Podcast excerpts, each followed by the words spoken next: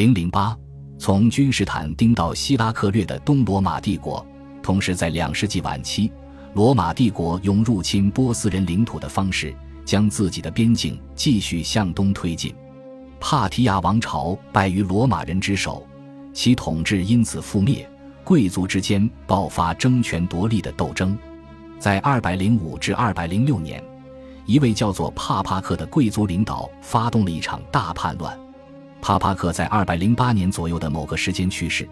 但是他的儿子阿尔达希尔于二百二十四年将波斯世界归于一统，并确立了自己的领袖地位。二百二十六年九月，阿尔达希尔。在泰西风的皇宫里加冕为萨珊王朝的第一位国王。很快，阿尔达希尔通过对罗马人发动的一系列进攻获取了声望，并以此寻求将波斯贵族团结起来支持自己。这一侵略政策被他的儿子，也是他的继任者沙普尔一世延续。后者在二百六十年发动了一场深入叙利亚北部的冒险战役，洗劫了安条克，并俘虏。羞辱了罗马皇帝瓦勒良。对于罗马人来说，极大的不幸在于这一时期波斯人的入侵与北部蛮族的袭击相伴而来。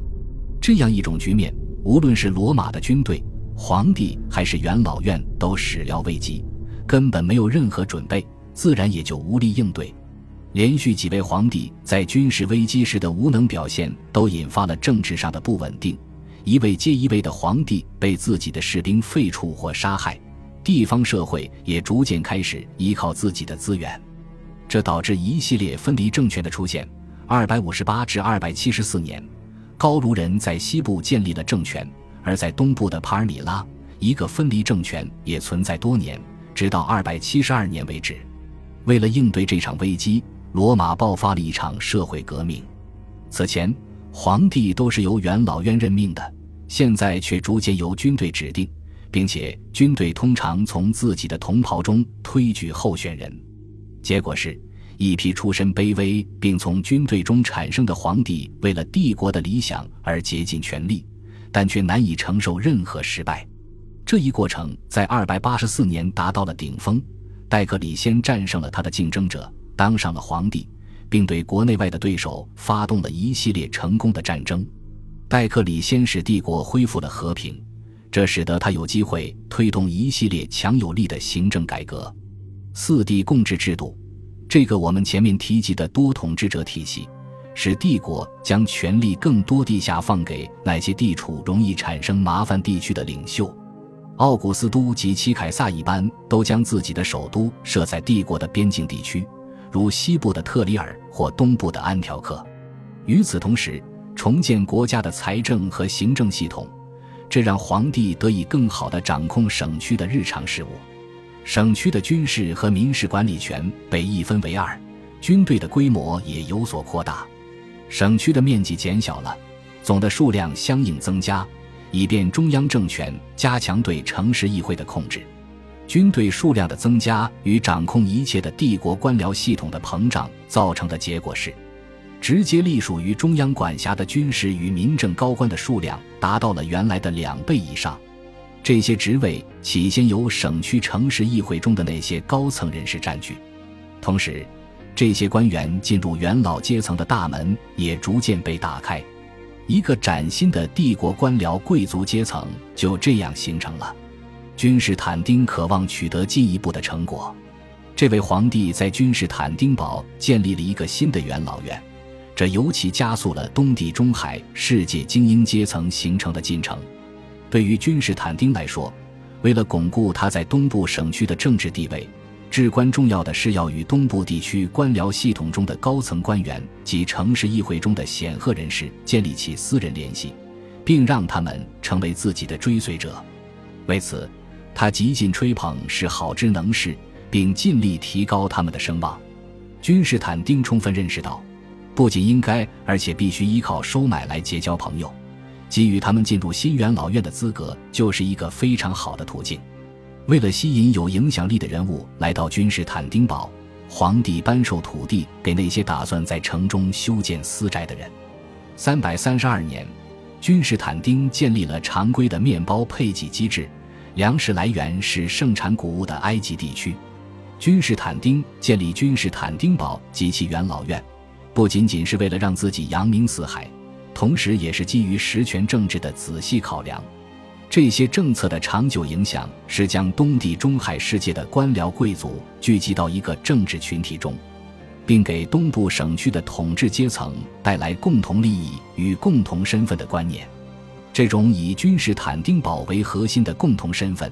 在早期拜占庭世界发展出彼此紧密联系的元老精英阶层。君士坦丁还十分敏感地意识到，物质上的刺激能够推动他的新宗教向前发展。他于三百一十二年宣布，基督教士可以免于向其所居城市的城市议会履行义务。这一政策导致人们不断涌向教会，国家向教会提供了大量资助。在战胜李希尼之后，君士坦丁特许教会领袖任意向国库索取他们需要的财富，无论是为了扩建、装饰，还是建造供宗教崇拜使用的场所。与此同时，圣地也被隆重地重新交还新的上帝选民。他在耶路撒冷建造了圣母教堂，并在伯利恒修建了圣诞教堂。如果说君士坦丁对基督教的理解表现出一定局限性的话，我们不能因此对其过于苛责。基督教的许多基本教义在这一时期尚未阐明，甚至连圣经的文本也没有最终定型。然而，君士坦丁接纳基督教的行为，的确是该信仰向前发展，直至最终确立的标志和关键转折点。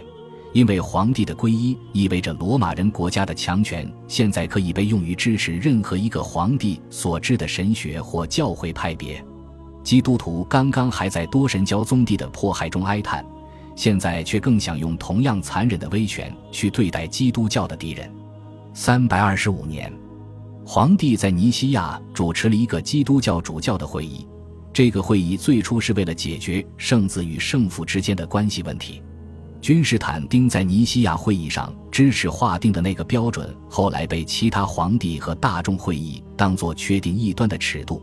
但这比起会议本身就显得不那么重要了。这些基督教大公会议的决议成为帝国法律的组成部分。否定这些教规不仅意味着违背上帝，同时也意味着违背皇帝的意志。这些政策毫无疑问推进了基督教事业的发展。然而，基督教与皇帝之间的关系可以说更决定性地促进了其权益。正是这位皇帝，到他于三百三十七年去世时，恢复了罗马世界的和平与统一。并在东地中海地区着手建立一个统治稳固且具有影响力的政治实体，其臣民们有足够的理由为皇帝的功业大肆庆祝。在拥戴君士坦丁的问题上，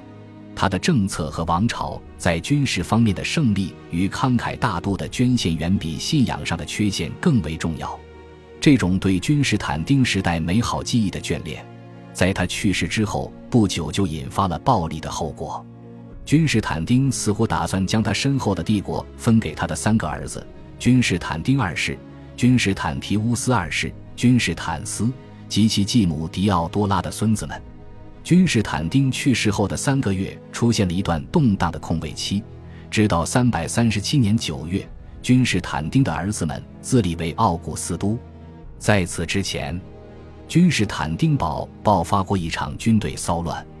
士兵宣称，他们不接受君士坦丁儿子们之外的统治者，狄奥多拉的孙子们以及他们的一大群亲戚和支持者都惨遭屠杀。仅有的两名幸存者是加卢斯和尤里安，他们是君士坦丁被残杀的同父异母兄弟尤里乌斯君士坦提乌斯的两个幼子。尤里安当时非常年幼，得以幸免于难。而他同父异母的哥哥加卢斯则因为体弱多病而被认为没有杀害的必要。君士坦丁的三个儿子于三百三十七年秋天在巴尔干半岛的潘诺尼亚会面，他们瓜分了帝国。老二君士坦提乌斯掌控卓色雷斯以东的省区，君士坦斯得到了巴尔干半岛的其余部分以及意大利和阿非利加，而长兄。同时，也最可能是私生子的君士坦丁二世分得了不列颠、高卢和西班牙。君士坦丁二世很明显对分配结果不满，他于340年在意大利发动了不成功的战争，并最终在阿奎拉附近被杀。他的幼弟夺取了他先前分得的领地。在东方，借由权力交接之时频繁出现的政治动荡局面，波斯国王沙普尔二世尝试发动了数次对罗马人边境城市尼西比斯的入侵。第一次大约发生在337年夏天，随后波斯人又于346年和350年两次入侵。君士坦提乌斯以安条克作为基地进行顽强抵抗，取得了成功。君士坦提乌斯是个多疑的人，作为基督徒，他还不像其父那样是个实用主义者。然而，他在军事方面的才能以及他作为统治者的尽职尽责，还是赢得了很多东部臣民的崇敬，甚至连信奉多神教的历史学家阿米安·马瑟利努斯也不得不承认这一点。他的作品记载了君士坦提乌斯统治后期的事迹。君士坦提乌斯成功的关键可被再度归结为超凡的军事能力和精心计划的慷慨捐助。在君士坦提乌斯统治时期，君士坦丁堡得到进一步装饰，富丽堂皇，其元老院规模也显著扩大。君士坦丁堡的元老被赐予和他们的罗马同僚同等荣耀的地位。恭喜你又听完三集，欢迎点赞、留言、关注主播，主页有更多精彩内容。